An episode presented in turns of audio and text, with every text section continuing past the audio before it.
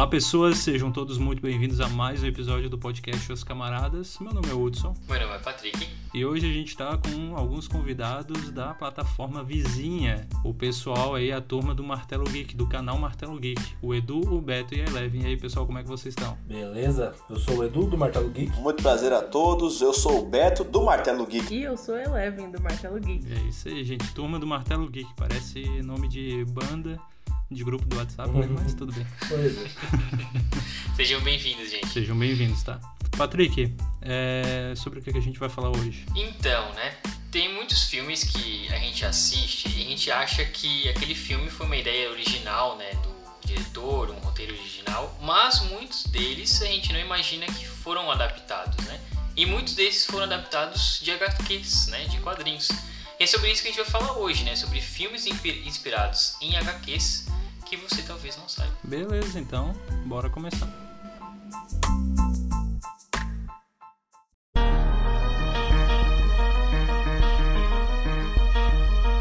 Eu queria começar falando do, de um filme de ação aí dos anos 90. Dos anos 90 não, dos anos 2000, mas eles parecem muito com os anos 90. Ele é de 2010.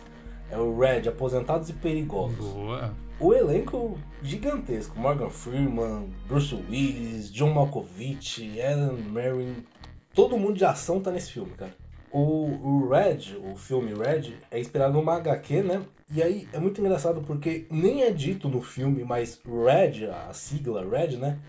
É Retired Extreme, Extremely Dangerous. Tipo, é um aposentado muito perigoso. Acho que o nome em português ficou assim, né? Tipo, tem Red depois escrito Aposentados Perigosos, né? É, aqui a diferença é que na HQ não é um grupo, é um cara só. Hum. Ah, É um cara que ele tem um. Ele, ele era um ex-agente da CIA, um, ex, um assassino lá da CIA, que foi aposentado e aí o comando da CIA foi trocado e colocaram ele como a label lá no, no arquivo dele como Red, que é Retired Extremely Dangerous. Tipo, ele tinha que morrer porque ele sabia demais. Ah, interessante. Sabia disso aí não.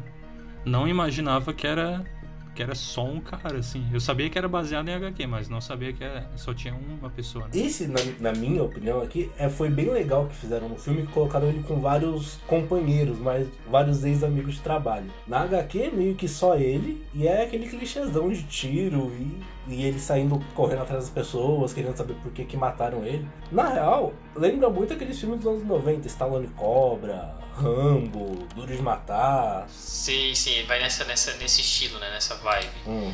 E no caso.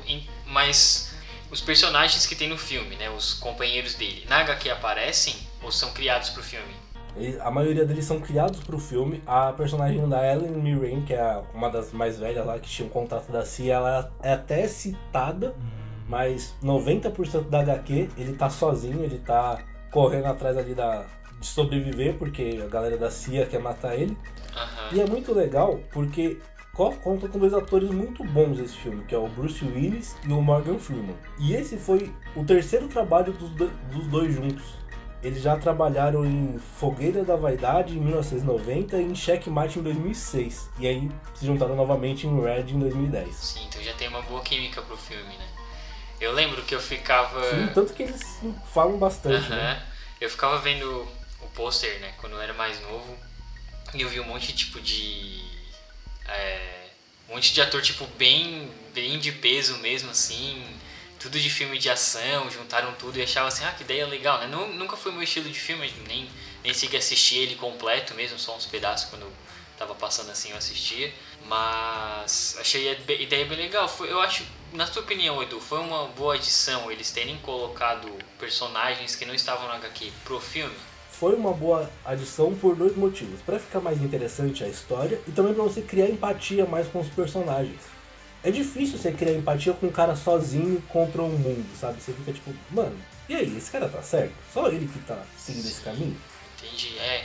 E aí quando colocam tipo um grupo de gente que já se conhece, que já tem uma relação ali de amizade, aí fica melhor. Ah, é verdade, é verdade. E outra coisa que eu. Mas é umas coisas que a gente não entende, né? No filme, o personagem principal ele chama Frank, Frank Mose. Na HQ, ele chama Paul Mose. Trocaram o nome. Não sei por que resolveram mudar isso, mas fizeram essa Mas troca. como já, já mudaram várias coisas, acrescentaram mais gente, de certo eles pensaram, ah, é só mais uma mudança aqui, tá, tá de boa e vai. Certo é isso, né? Pode ser. Na verdade, a gente fala muito sobre filmes que mudaram, né, do que ele é inspirado, e isso não é errado. Às vezes uma coisa funciona numa HQ, funciona num mangá, Uhum, mas não funciona num filme. uhum.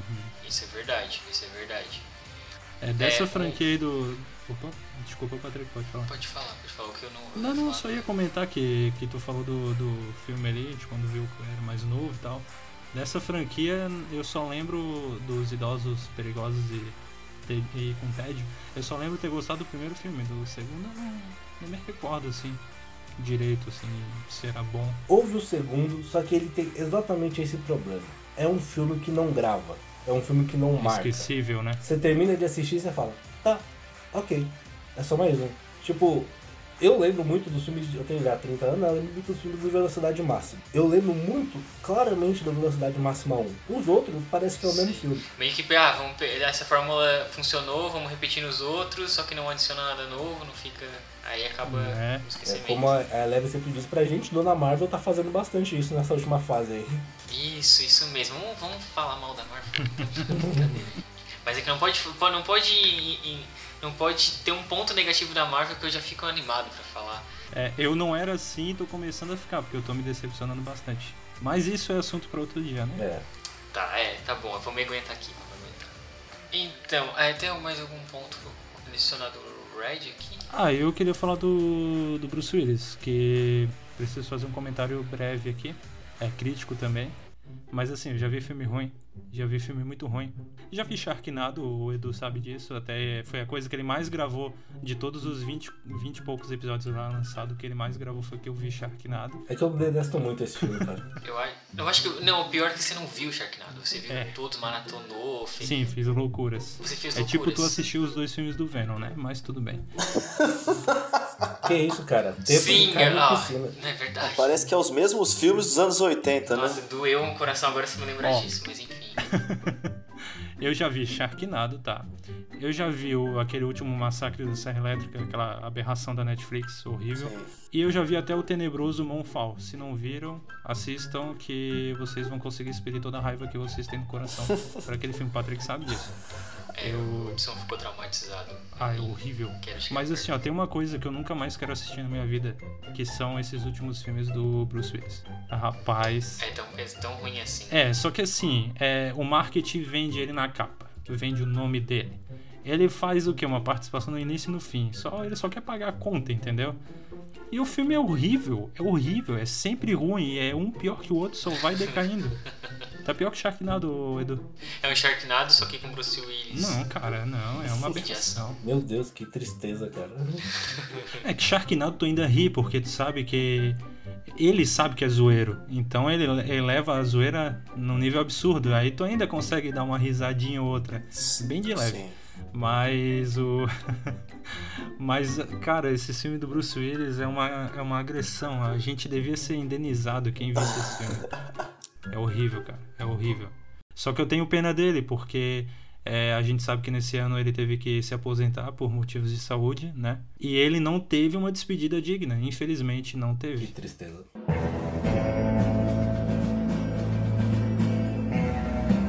O próximo. Cowboys and Aliens, que também foi baseado numa HQ e, como o Edu falou aí, consegue a proeza de juntar atores muito bons em um filme que talvez duvidoso, vamos dizer assim, né? Já não é a melhor das HQs, né?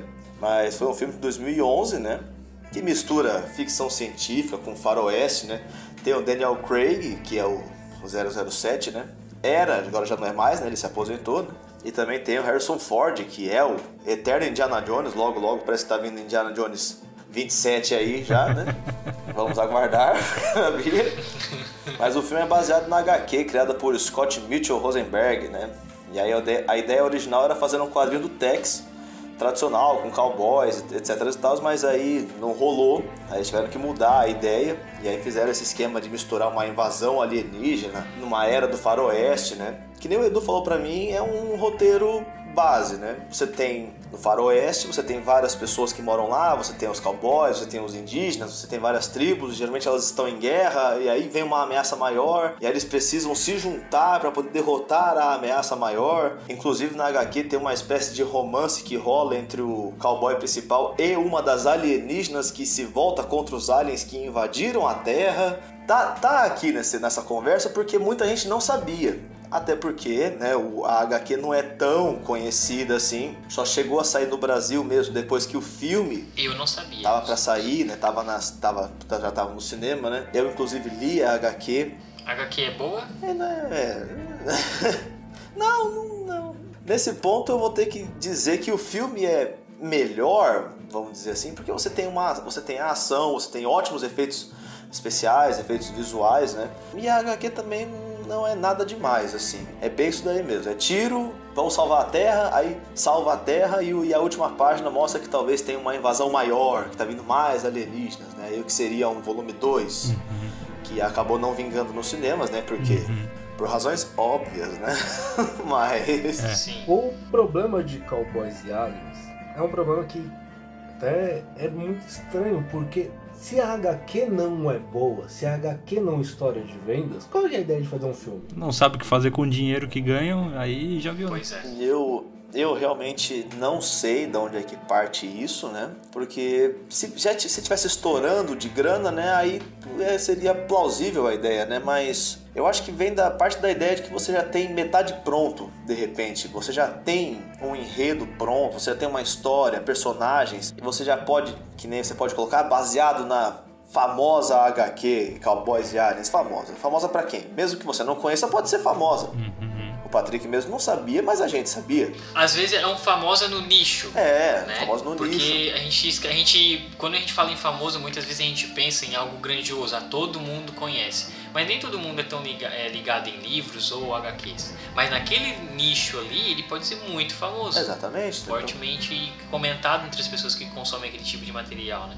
Mas talvez essa HQ não, não era nem tão assim forte nesse meio, então eles foram lá e foram fazer o filme e acabou dando errado. É, aí, Muito difícil dar É, certo. o que aconteceu na, na criação dessa HQ é que o Tex ele é um cara de quadrinho famoso. A maioria do pessoal que lê quadrinho e lia quadrinho nos anos 90 conhece o Tex, Conhece é o um Tex. quadrinho italiano. Então fala, pô, o Tex todo mundo conhece. Vamos fazer o Tex. Não, não pode fazer o Tex, já tem o Tex. Pô, então vamos usar o mesmo lugar que o Tex está pra fazer outra coisa. E saiu Cowboys e Aliens. Uhum. basicamente isso, né? Aí você junta a- a- atores de peso, né? Porque Daniel Craig, o Harrison Ford, poxa, você já pensa, pô, esses caras não vão aceitar fazer qualquer coisa. Mas aí você acaba assistindo, né? Você acaba consumindo isso, né? Eu mesmo acabei lendo a HQ antes mesmo de ver o filme, porque já estava em alta, né, a conversa, e fica uma ideia, posso dizer assim, uma ideia que chama a atenção, né? Você ter cowboys enfrentando aliens. Pelo menos uma- é uma- não é uma coisa que você vê todo dia na televisão, você não vê um trailer disso, você não se vê falando sobre esse, esse choque de realidades, né? É, porque às vezes a- o intuito pode ser o quê? Pode ser trazer algo diferente, inesperado, inusitado e fazer sucesso. Tira, por exemplo, ali a gente estava falando da Marvel, os Guardiões da Galáxia, que era um grupo bem tanto faz. Estourou com o filme, sabe? E tem franquias, tem filmes que, que dá certo isso. Tipo, o que que é? A HQ era conhecida, mas era um nicho. Quando virou filme, Sim. poxa, estourou, entendeu? Então pode ser que eles tentaram fazer isso, só que infelizmente não deu certo. Né? Sim. Ah, Vocês sabiam que esse filme aí do- dos Cowboys e Aliens tem uma continuação, né? Se passa nos dias atuais. Hum, qual? o Patrick já tá. Ah, fala. É porque ele já sabe que vem a asneira, tá? É, É. Eu solto umas coisas Parece que eu tô conversando com meu pai no almoço. Meu pai é assim, ele joga alguma frase, ele sempre, eu sempre caio nas piadas dele. Mas agora tu já conhece. É, tu já me conhece então. É, parece que se passa nos dias atuais. É tipo um moleque tava andando no meio da mata.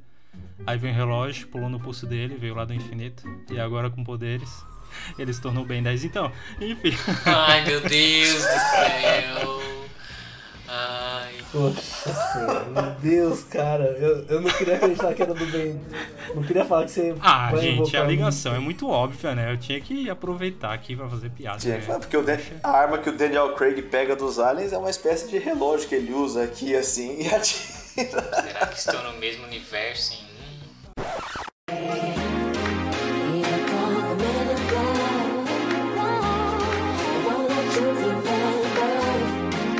Então, gente, o próximo MIB, Homens de Preto, eu não sabia. Fiquei aqui, tipo, tá na lista. Não sabia que era, que era feito baseado em HQ. Pra falar que coisa de alienígena não dá certo, olha a MIB provando ao contrário. Verdade, a gente tava aqui tô, é, tacando pau no, no- no- nos Cowboys em Aliens, mas tem MIB aí pra, pra salvar nessa parte. É, o, e o MIB ele é curioso, né? Porque quando você assiste, pra quem ah, for assistir agora e prestar, e prestar atenção nos créditos assim, mostra lá, né, Marvel, numa das partes dos créditos logo no início, tem o nome da Marvel lá. Porque a HQ tá no nome da Marvel, mas foi porque a Marvel comprou lá nos anos 90, final dos anos 80, a Marvel comprou a Malibu Comics, que havia comprado a, Ars, a Aircell Comics, que era a, a, a editora que fez o MIB, né, os Homens de Preto. Inception de Marcos. Depois que a Marvel comprou, que ela vendeu os direitos para poder fazer o filme. Então quer dizer, Rapaz, não fazia a menor ideia disso. quando a pessoa entende de negócios, é outra coisa, né?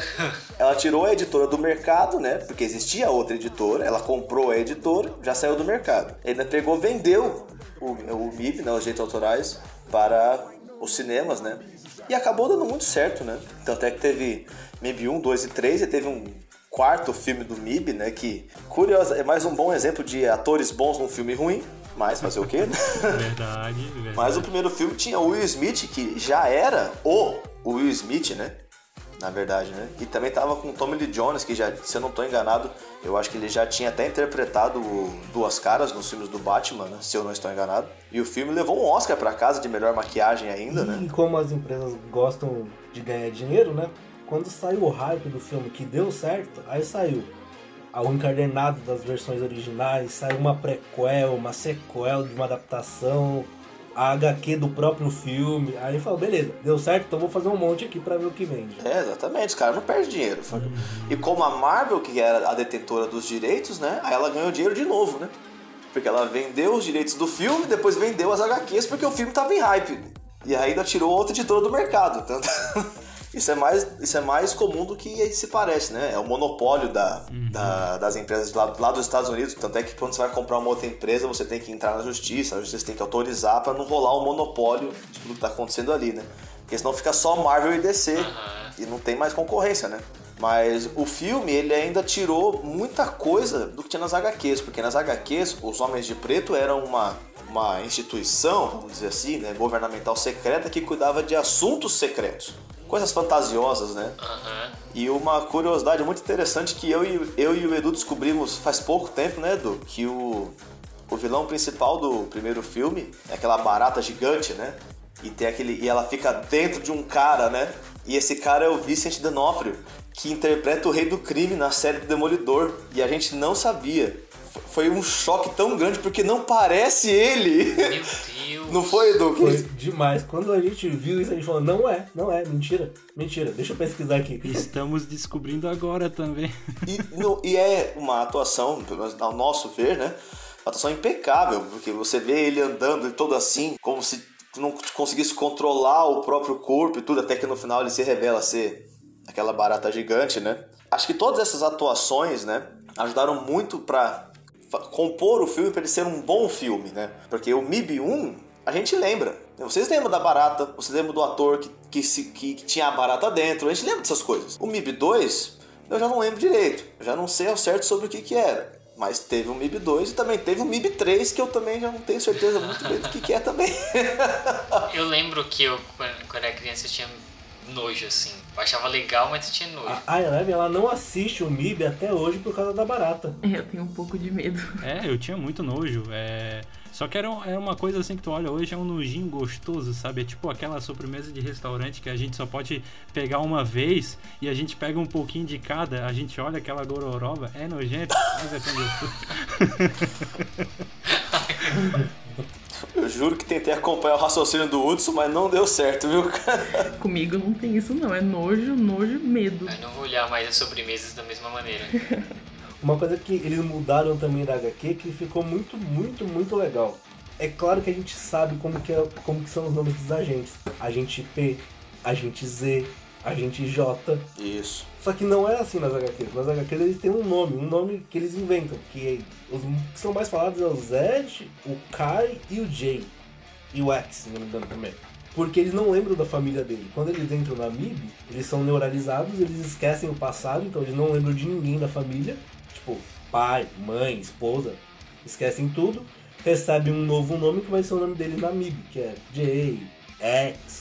São, são nomes, não são letras. Ficou mais interessante. Uhum. E foi interessante que no foi interessante que no filme acho que eles meio que mudaram isso, né? Porque no final do MIB 1, o K, que é o Tommy Lee Jones, né? Ele lembra da família dele e ele quer voltar para a família dele, né? Se eu não estou enganado, acho que é isso. E se eu também não estou enganado, parece que a família dele não lembrava dele, porque a família dele acho que foi neuralizada. E aí o, o J, que é o Will Smith, a- apaga a memória do, do, do K depois sai a matéria no jornal, né? Marido acorda do coma depois de 10 anos e aí tá a foto do Tommy Lee Jones com a família dele, né? Como se todo mundo tivesse...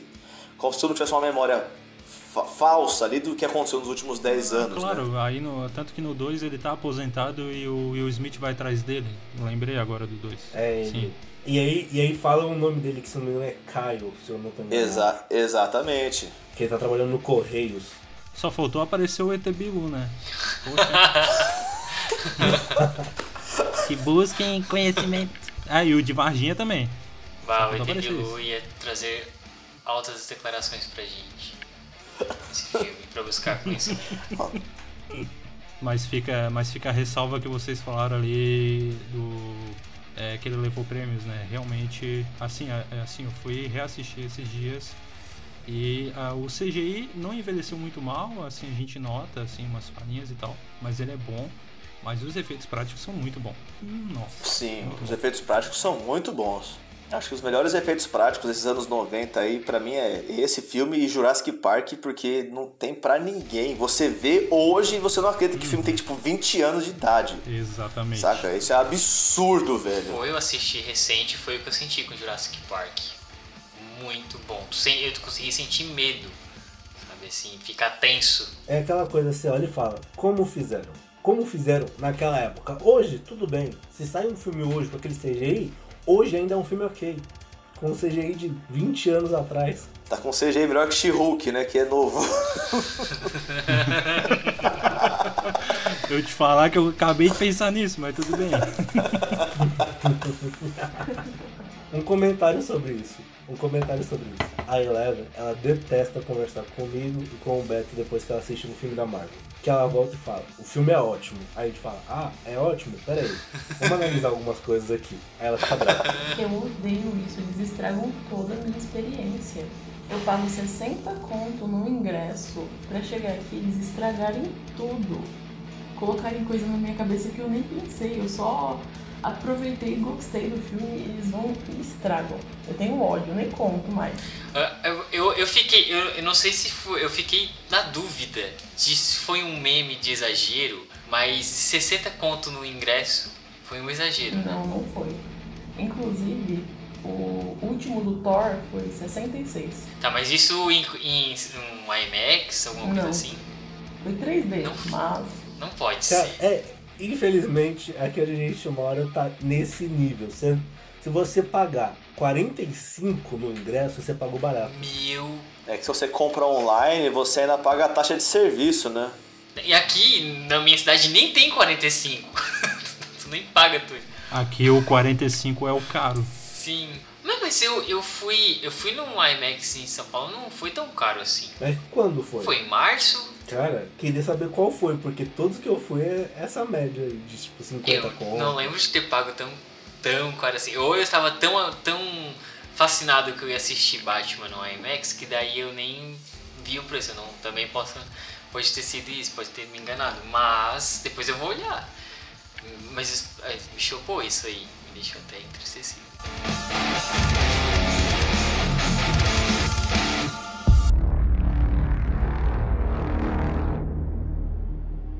Falando de filmes de heróis, vamos falar de um filme bem porradaria? Vamos falar de Old Boy? Então esse, esse eu vou escutar vocês porque eu não conhecia ou não lembro.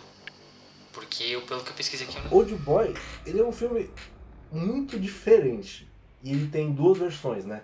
no início dos anos 2000 saiu uma versão sul-coreana. Pesado! Pesado toda a vida. Pesado toda a vida. A premissa do filme é um cara que ficou. Ele foi sequestrado, ele ficou em cárcere por 15 anos. E um dia abrem a porta e ele vai embora. Quando ele chega em casa, ele descobre que a esposa foi assassinada. E aí ele vai em busca de uma vingança e tem umas cenas muito pesadas. A, a cena do martelo, para quem assistiu, cara, ele desce o martelo nas pessoas que, meu Deus, é uma cena pesada de assistir, difícil de assistir. Mas é um filme que te faz pensar o que, como que é a cabeça da pessoa, como que fica a pessoa depois de 15 anos sem contato. Uma das coisas mais interessantes do filme é que o cara não sabia mais conversar. Ele tinha a habilidade de falar, ele sabia as palavras, Uhum. só que ele não, não conseguia desenvolver uma conversa de 10 palavras porque ele passou, tipo, 15 anos sem ter nenhum contato humano. E durante esses 15 anos ele teve algum tipo de tortura ou ele só ficou lá, isolado, recebendo comida? Ele só ficou lá, ele via umas coisas na TV, ele recebia água, recebia comida, tinha uma cama, mas ele não teve contato com ninguém. É baseado no mangá, né, do esse filme aí, né, se eu não tô enganado. E aí, e aí é legal, porque em 2013 fizeram uma nova versão desse filme com o Spike Lee de diretor. Porque falaram, não, não tá, não tá acelerado e violento o suficiente, eu quero que o Spike Lee faça. Inclusive ficou mais violento do que, a- do que o próprio mangá, né? ficou, ficou. O mangá não é tão, tão violento. O mangá ele é mais light e no mangá ele não passa 15 anos, ele passa 10. Tem umas mudanças sutis. O nome do personagem muda também. No, na, no- nos filmes ele chama Daisu, o Miki, alguma coisa assim, Daisu Miki, alguma coisa assim. E já na HQ ele chama Goro. O HQ, ela foca mais na evolução humana dele, dele voltando à civilização Sim. E conseguindo conversar com as pessoas, conseguindo entender o que está acontecendo, enquanto busca vingança pela família assassinada. E no filme é cômodo. Ele só vai atrás de quem assassinou a família dele, quem prendeu ele. Tem um plot no final, é um plot legal, mas me parece que foi aquele filme que os caras tentaram fazer a galera pensar.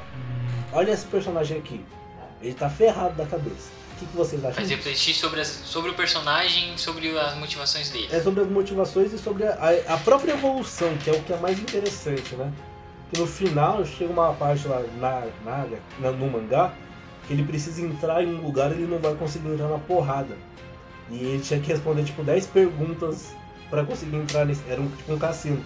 Só que ele mal conseguia conversar com as pessoas. E você vê a, a dor que ele sente pra Interessante, conseguir desenvolver. Acaba sendo como um experimento social, Bem, né? bem legal a história. E é quase que um experimento social. Sim. Quem não lembra do show de Truman, né?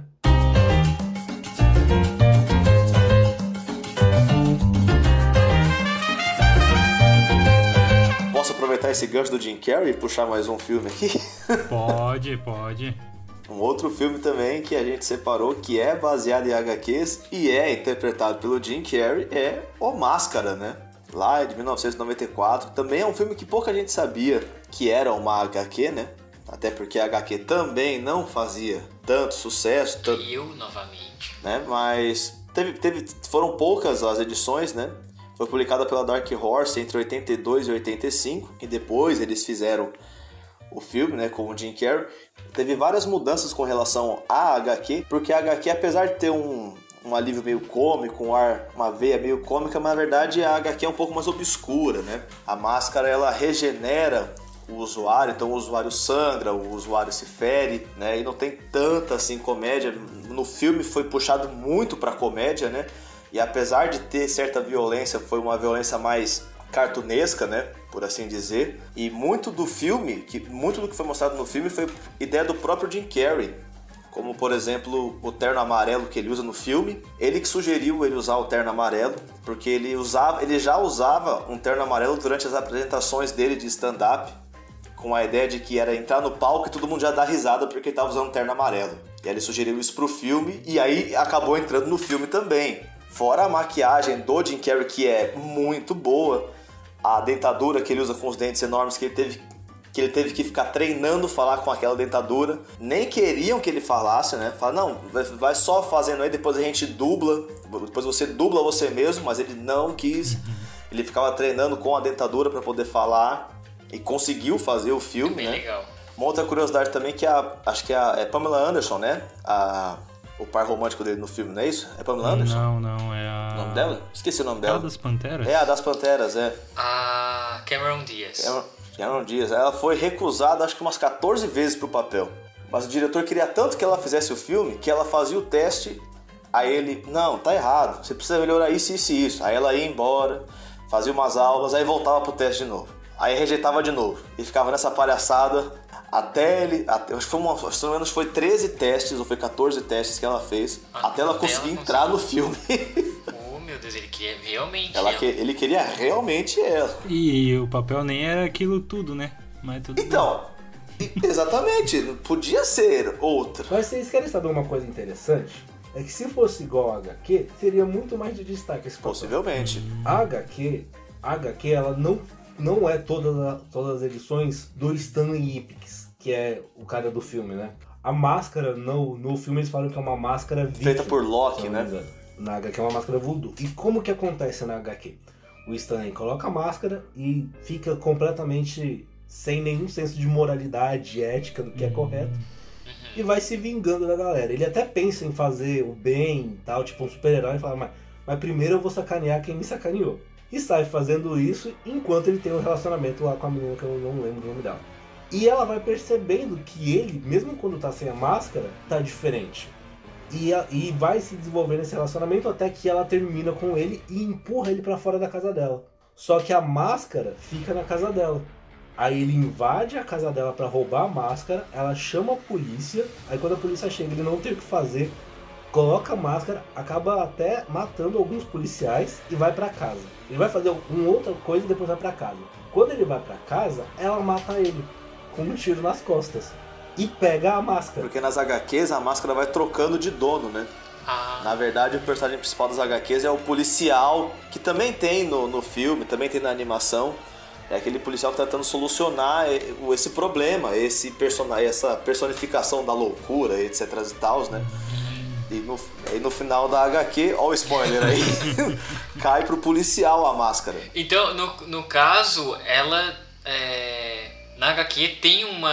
Essa personagem da Cameron Diaz ali tem um grande peso que não teve no filme. É por- essa é a primeira edição da HQ, que o, no, no arco da HQ, o Stanley foi o primeiro usuário da máscara. Uhum. Que aí é onde a HQ te explica como que ela funciona, quais são os poderes, por que, que ela é desse jeito. Isso. Aí você fala, ah, legal, me identifiquei com esse cara, ele tá meio doido, mas eu acho que ele consegue voltar. E não acontece nada do que você espera. E aí você percebe que o personagem principal, humano da HQ, é o policial, mas o, o central da HQ é a própria As máscara. histórias se giram em torno dela porque ela é a única que vai continuar. Tanto que o nome, o nome em português não é o Máscara. O nome da HQ em português é Sim. a Máscara. Faz mais sentido. E teve. É, é, eu, não, eu não sabia, sabe? Eu- essa frase ficou bem sem nexo, né? Eu não sabia, sabe? Mas, tipo, eu não, eu não fazia ideia que era de uma HQ há um tempinho atrás, mas que eu vi uma, um meme que fizeram lá do filho de máscara e tal, daí que eu me interessei. Mas eles tentaram mudar um pouco da imagem dele, né? Quando fizeram o desenho e tudo, né? Além do filme, fizeram também aquela animação bem extensa pra tentar passar uma coisa mais heróica do, Sim. Do personagem. Interessante Sim. E aí eles conseguem fazer uma coisa na animação, apesar de muito longa, que fica muito legal, porque você identifica, se identifica com o Stanley, que é um pobre coitado, que não tem dinheiro, que a vizinha fica enchendo o saco dele, que o chefe fica enchendo o saco dele, então você gosta do coitadinho, e você também gosta da personificação da máscara, que é Uhum. Bedex, Uhum, total. É. É aquela coisa de empoderar alguém que tá ali sofrendo, sofrendo, sofrendo, daí tem uma oportunidade. É bem isso, você pega um coitado e dá poder pra ele. Eu amava esse desenho. Eu também, Esse desenho é muito bom.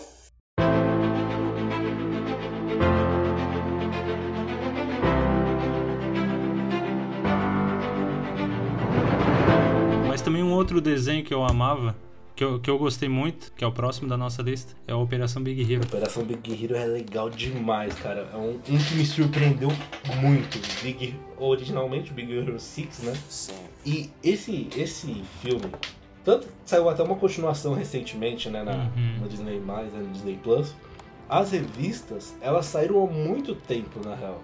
elas saíram só 13 revistas Uhum. nas HQs. Só que ela sa... a primeira saiu em 98 e a última só saiu em Muito 2012. tempo diferente. Foram aí, tipo, 14 anos pra sair 13 revistas. Saía uma por ano. Quase uma por ano. tipo isso. Na, na, tanto na, na animação original quanto na, na HQ, né, na animação e na HQ, você vê o, a evolução do Hiro. 13 anos, especialista em robôs, um gênio, usava isso pra ganhar dinheiro do- dos idiotas. Mas o que é legal é que o Baymax é completamente diferente na HQ. O Baymax da Operação Big Hero, na, no, no filme, a gente vê lá, ah, eu sou o Baymax, seu agente pessoal de saúde. Você quer levar o Baymax pra casa. Ele foi feito pra proteger, pra cuidar da saúde. Na HQ, ele usa um. Eu não lembro da palavra. É tipo um- uma célula que tem todas as informações genéticas do pai do Hiro. E a mãe dele foi sequestrada. E ele cria o Baymax pra ir salvar a mãe dele. Hum. Então, apesar de ter alguns, tipo, vamos falar assim, alguns poderes, algumas habilidades por ser um robô, ele não é aquele cara, aquele robô bonzinho. Ele segue o, o passo do Hiro, ele obedece o Hiro, porque o Hiro controla e tal. Mas ele é bem diferente das HQs. A equipe também acaba sendo diferente, né? Porque tiveram que adaptar. E uma coisa muito curiosa é que, além do desenho ser baseado no, no HQ da Marvel, na cena pós-crédito tem a aparição do Stan Lee também. Fizeram a animação do Stan Lee, dublado pelo próprio Stan Lee, que não podia deixar de ter, né? Se você for pegar todo o histórico de filmes que são de heróis da Marvel, a grande maioria esmagadora, se não todos, tem o Stan Lee, né? Desde Homem-Aranha, Tobey Maguire, os X-Men, até a primeira aparição dele, acho que no, no filme de O Julgamento do Hulk, que era com o Lou Ferrigno ainda. Ele tá lá também na corte do júri. E o Big Hero 6 também não podia deixar de faltar, né? E o Big Hero 6 não foi a primeira, ela foi a segunda animação que o Stan Lee apareceu, se eu não estou enganado. A primeira animação que o Stan Lee apareceu foi do Homem-Aranha, lá dos anos 90. Ah, parece Sim. também. Eles encontram a Madame Teia e ele fala, tem um universo que o Homem-Aranha é uma criação de quadrinho e o, e o Homem-Aranha principal do desenho sai pulando com o Stan Lee entre os prédios. Ah, tá, tá, tá, tá. Tem um episódio que tem ele, verdade. Verdade. Nova memória desbloqueada. Ô, mas tu puxou agora, hein? Poxa. Só outra, outra curiosidade sobre Operação Big Hero. Se você chega e fala, eu vou comprar a versão encadernada hoje aqui no Brasil em português, ela não existe, ela só existe a mídia digital. Nem, nem saiu, né? Nem saiu aqui no Brasil. Depois houve um encadernado é. baseado no filme, mas a versão original não tem pra vender. Não tem pra vender. O complicado de quadrinho é que às vezes acontecem algumas coisas que você não entende. Só um paralelo aqui, tem uma, um HQ, um arco de HQ que eu adoro da Deadpool, que é Mercury Famouth, que é uma, um, um arco de 26 HQs onde as capas inspiram em filmes famosos. Tipo, tem capa do Tubarão, tem capa do Psicose. Só que não saiu no Brasil um, um encadernado um arco do Mercury Famouth. Tipo, o Mercury Famouth começa em Deadpool 22, aí vai passando por outras só, revistas. mas tem algum motivo disso? Se sabe o porquê? Ou simplesmente. De outros personagens, muitas vezes, ou até do próprio Deadpool, mas fora de sincronia. Então você tem que sair caçando onde que o Mercury Famouth vai, vai continuar. Panini, né? Panini. Panini, ela, nossa senhora, é triste. Esse eu acho que é o principal problema, entre aspas, né? Sobre por que, que não sai tudo aqui, né? Porque não existe uma Marvel Comics Brasil. A gente precisa que uma editora do Brasil compre os direitos de uma HQ da Marvel para poder publicar no Brasil. E atualmente quem faz. Já faz alguns anos já que quem faz isso é a Panini, né? Mas a, a editora Abril já fez também, né? E antes dela outras fizeram, né? Tanto é que existia, se não me engano, nos anos 70, que eram os gibis, né? No, no formato de gibi, do tamanho do- dos gibis da Turma da Mônica, você via, às vezes, no mesmo gibi tinha histórias da DC e histórias da Marvel, porque a editora do Brasil tinha o direito sobre as duas, de personagens das duas editoras, né? Então aí acho que acaba entrando nisso daí. Ninguém se interessou em comprar os direitos do Big Hero, do Big Hero 6 e aí acabou não saindo, né? Como vocês falaram, tem um encadernado do filme, né? Aí é o. Aí até tá. Se vende a- o peixe do filme, até vai. Você coloca ali pra criança comprar, tipo assim, como se fosse focado pra criança, né? Mas agora uma coisa mais original assim, já uma criança não vai querer. E talvez depois que saiu o filme, aí é achismo, né? Talvez depois que saiu o filme os direitos viraram muito caros. Pode ter sido. Pode ter sido. É porque a grande maioria das pessoas não lê HQ. Então quando ele pega uma HQ, ele quer algo que ele conheça. Pra você ter ideia, a Marvel lançou um livro do Guerra, Guerra Civil. Depois que saiu o filme, que fez maior sucesso, tinha pessoas que não iam comprar HQ, ele lançou um livro, Uhum. que é a HQ, só que sem os desenhos. Sim, é um livro, livro mesmo, né? É, foi logo. É que a Marvel. Esse eu acho que foi um dos filmes mais vinculados antes de sair da Marvel, acho que foi Guerra Civil. Não tem o livro da Guerra Civil, mas eu comprei antes do É porque filme. eles saíram atrás, né? Porque tava saindo Batman vs Superman, né? Disputa claríssima, disputa claríssima. O Kevin Feige falou, a inspiração pra Guerra Civil foi Batman vs Superman. Eles não queriam ficar pra trás e adaptaram um arco no Capitão América 3, né? Sim. Ficou bom? Não, mas aí. Eu mesmo, como fã da DC, eu não consigo defender muito esse filme. É, então. Aí fica polêmica, porque assim, não dá pra dizer. Nenhum dos dois filmes dá pra dizer assim, nossa, um é melhor que o outro, porque tem os seus problemas. Né? Hoje eu reconheço, hoje eu reconheço. Já fui muito defensor de Batman vs Superman, mas.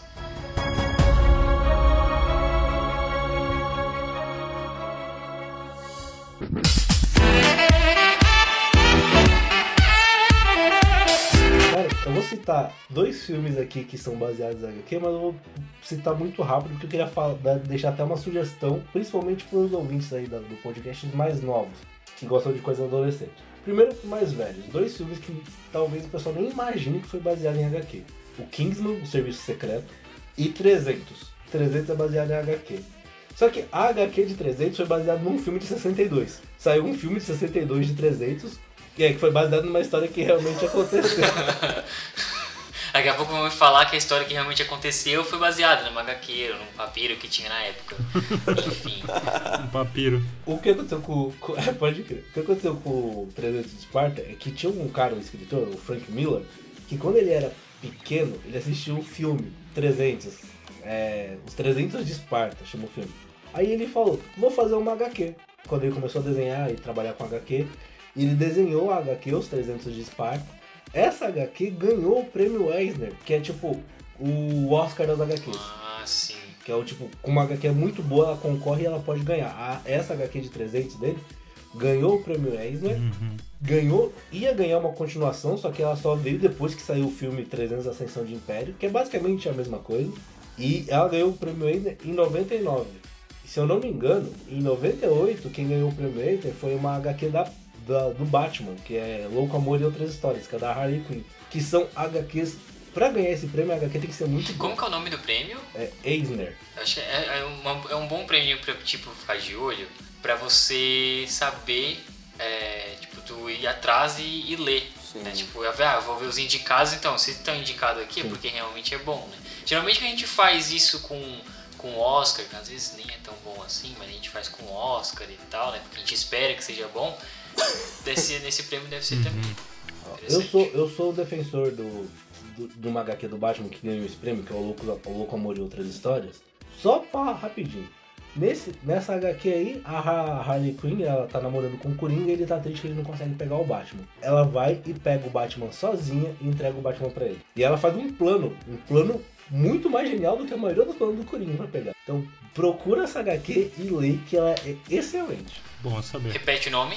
Louco Amor e Outras Histórias. Uma curiosidade sobre o 300 de Esparta é que ele foi, foi publicado pela editora Dark Horse, que é a mesma editora que publicou o Máscara também. Pra quem acha que só tem DC e Marvel. A Dark Horse, ela publica uns gibis mais independentes assim. né? Sim, se, se eu não estou enganado, ela, tá em, ela, ela está em atividade, se eu não estou enganado, ela está publicando ainda. É, ainda, ainda tá, ainda tá. Uhum. E aí, pra quem é mais jovem, gosta de uma trama mais adolescente, tem um filme de 2001 chamado Ghost World Aprendendo a Viver. Esse filme ele conta com duas atrizes muito conhecidas, que é a Scarlett Johansson e a Tora Birst. A Tora ela fez The Walking Dead, se não me engano, né? Ela? Sim, ela fez a Mary, que era uma sussurradora. Aí, e a Scarlett tava nesse, tá nesse filme, é baseado em uma HQ. Só que essa HQ não tem nada de, de sobrenatural, nada de combater o crime. É duas meninas que saíram da do, do colegial e estão começando a vida adulta. É isso. E elas têm problemas normais de pessoas que estão começando a vida adulta. adulta. É a Enid, que é a Tora Birst, e a Rebecca, que no filme é a Scarlett Johansson. E a Enid, ela é aquela menina zoeira, que ela tem uma parte da HQ que ela acredita que, tipo, tem um, casal de velho que tá fazendo alguma coisa contra o governo e começa a seguir eles. Simplesmente porque sim, né?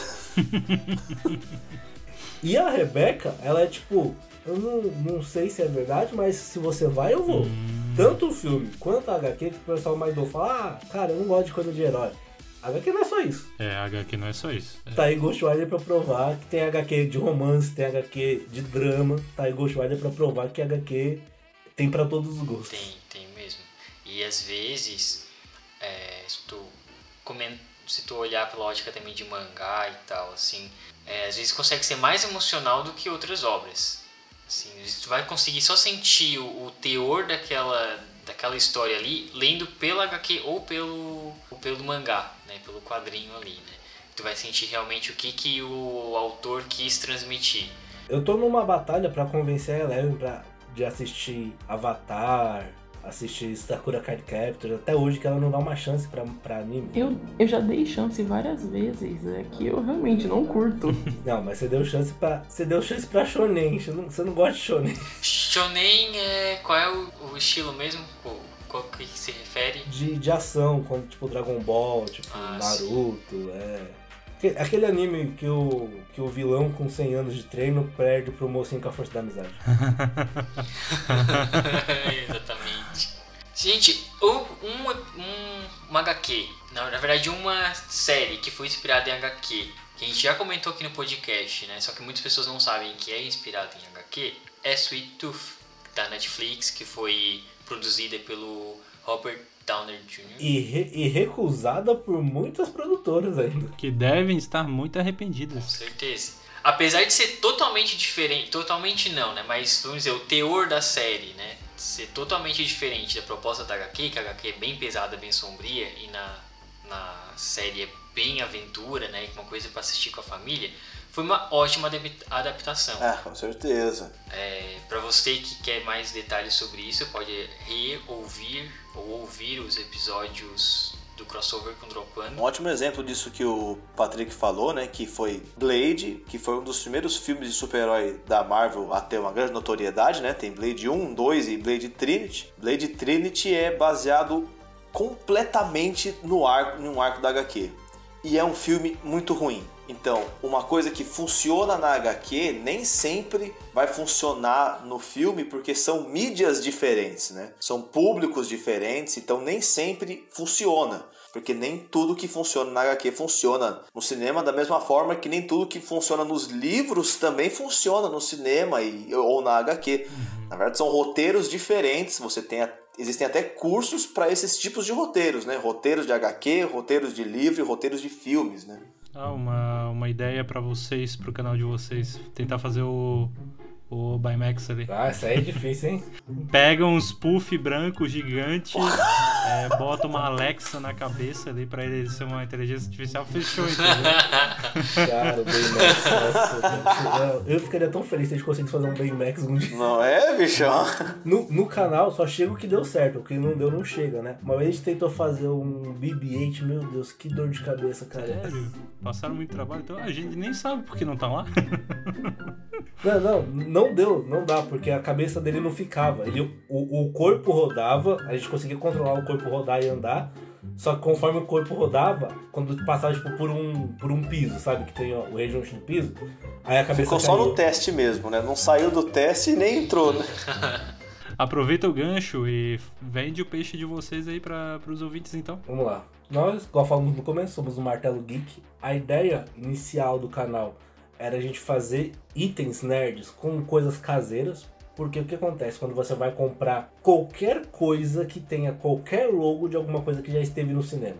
É 150 reais, é 200, 300 reais. O Beto ele trabalha com marcenaria, eu trabalho com TI, então eu tenho um pouquinho de conhecimento de eletrônica, de um pouquinho de elétrica. Aí tinha coisa que eu olhava e falava, cara, se eu conseguisse fazer a estrutura, eu conseguia fazer por dentro. Foi aí que o me deu um telefonema e falou: Cara, a gente podia fazer um canal, hein, bichão? Pra gente poder fazer esses itens que são vendidos aí a 150, 200, 300 reais, a gente poderia ensinar a fazer, tentar fazer e mostrar como, é- como que dá pra fazer, né? No começo foi muito difícil, né? Porque a gente não sabia mesmo. A gente foi aprendendo, na real. É, aos poucos foi saindo. E é uma coisa que a gente comenta sempre que se a gente conseguiu fazer, a gente que não, não é artista plástico nem nada do tipo, pessoas, qualquer pessoa consegue fazer, é, Edu? É, um, um- a gente tem um vídeo que a gente faz um Venom, um cosplay de Venom. E a gente usa jornal, papelão, EVA e saco de lixo. E por que, que a gente fez isso? Porque a gente olhou como que fazia um cosplay do Venom.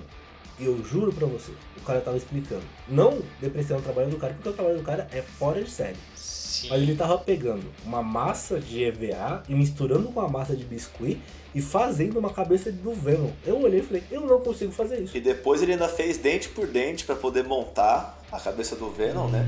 Porque o cosplay que a gente fez é como se você tivesse. Como se o Venom tivesse saindo do seu braço aqui, né? E a sua mão controla a boca do Venom, né? Pra quem assistiu Venom, o simbionte sai do corpo do Ed e conversa com ele, né? Então seria essa a ideia, né? Só que aí a gente fez esse cosplay, esse projeto, vamos dizer assim, entre aspas, né? Que nem o Edu falou, com EVA, saco de lixo, papelão e jornal, cara. Coisa tipo, com 10, 15 reais você consegue fazer na sua casa, né, meu? E o cara com massa acrílica de biscuit, com mais não sei o que, pra fazer um dente. Eu não vou mentir pra vocês. Se você coloca os dois lado a lado, você vai falar, não, o dele é melhor. Claro que é melhor. Mas eu não consigo, eu não sou artista, eu não sei desenhar. Eu não sei desenhar nada. Eu sou uma negação pra desenhar. Dois. Hum, Eu não. Opa, opa, peraí. Humilde. É, a, a humildade até travou a conexão aqui, cara. fora, fora- fora a nossa humildade. Foi mal, foi mal.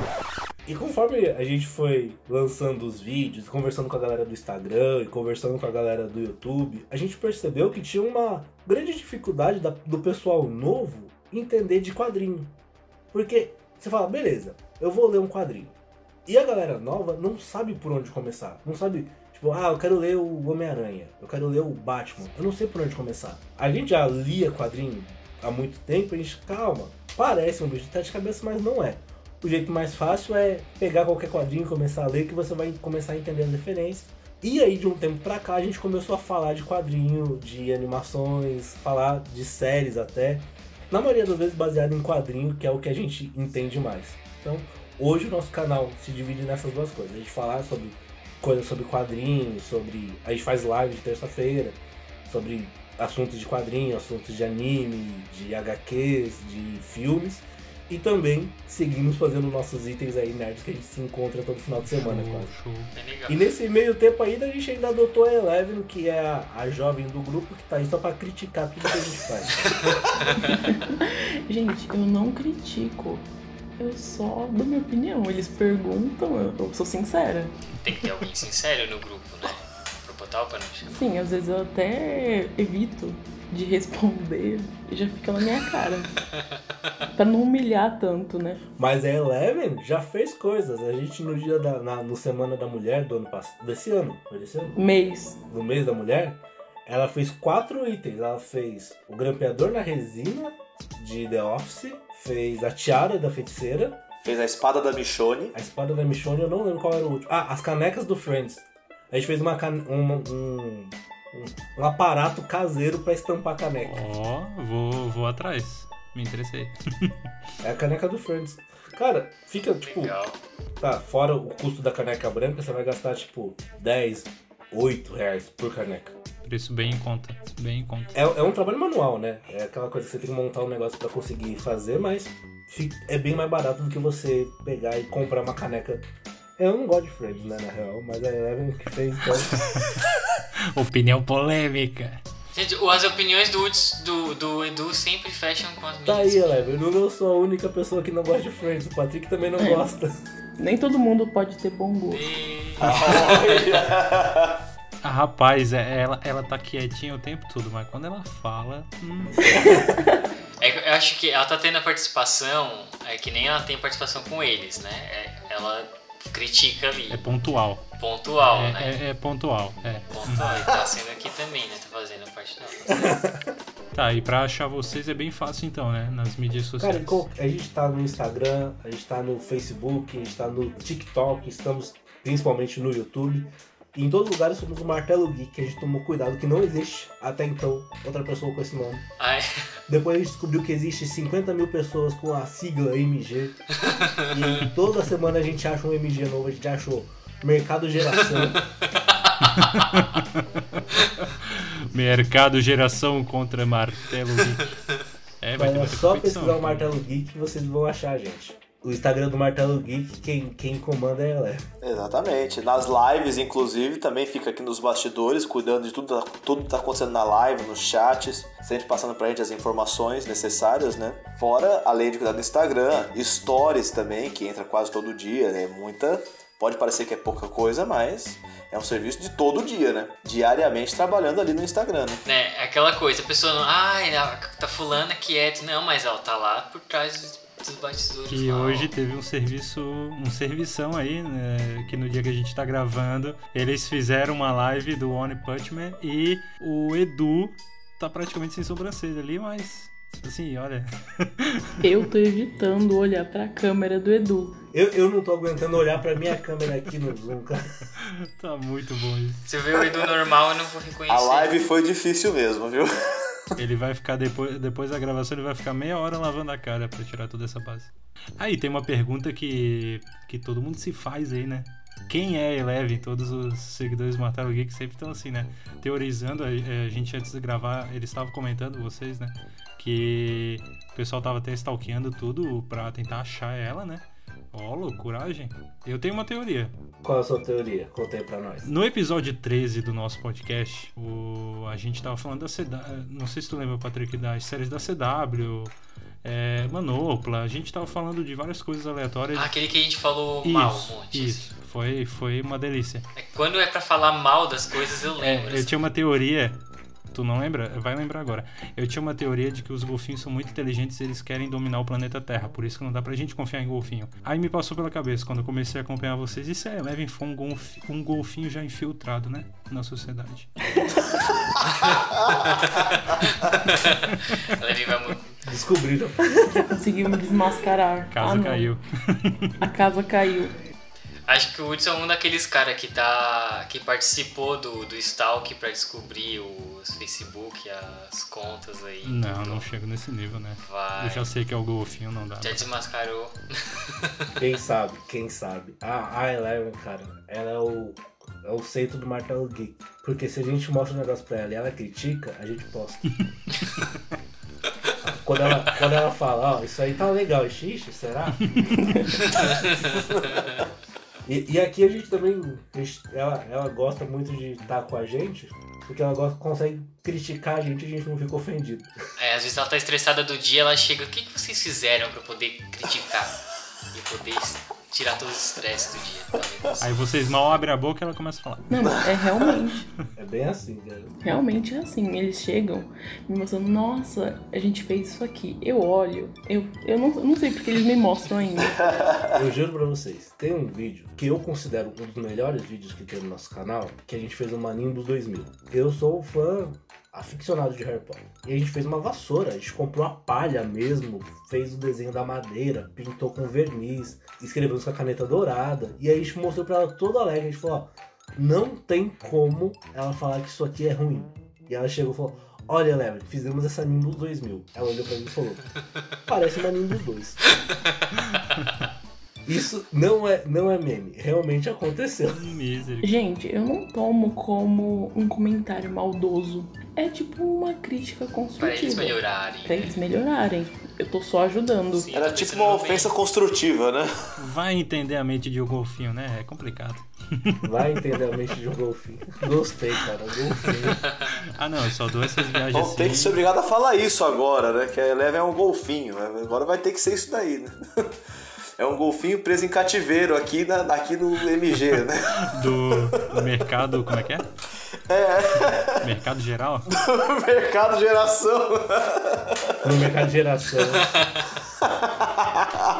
Olha, essa do mercado geração, olha. Mercado geração, pô.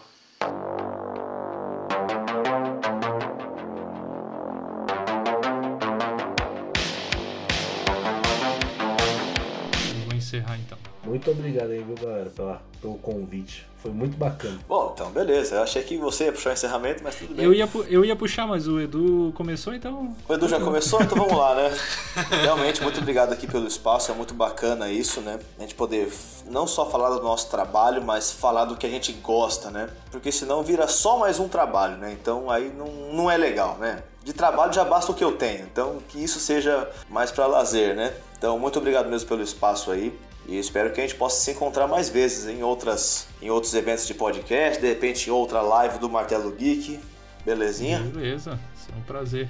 Obrigado por todos é, terem participado aqui. Ah, obrigada, gente. Mesmo que eu- eu tenha ficado mais na surdina, foi muito legal, muito interessante a conversa, a dinâmica.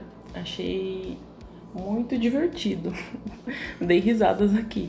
Então, obrigada. Ah, obrigado, obrigado a vocês, Edu, Beto, Eleven. Foi muito legal conversar com vocês, conhecer melhor o trabalho. E o conhecimento de vocês também sobre o assunto, sobre HQs, enfim, é bem legal mesmo, dá pra... Não é apenas uma coisa só de ah, gostar ali, mas vocês adentram e veem tipo, como uma obra mesmo para ser apreciada. É bem legal mesmo conversar com uma ideia madura sobre isso. E é isso, gente. Vamos ficando por aqui então. Até a próxima. Tchau, tchau. Até mais. Até mais. Falou!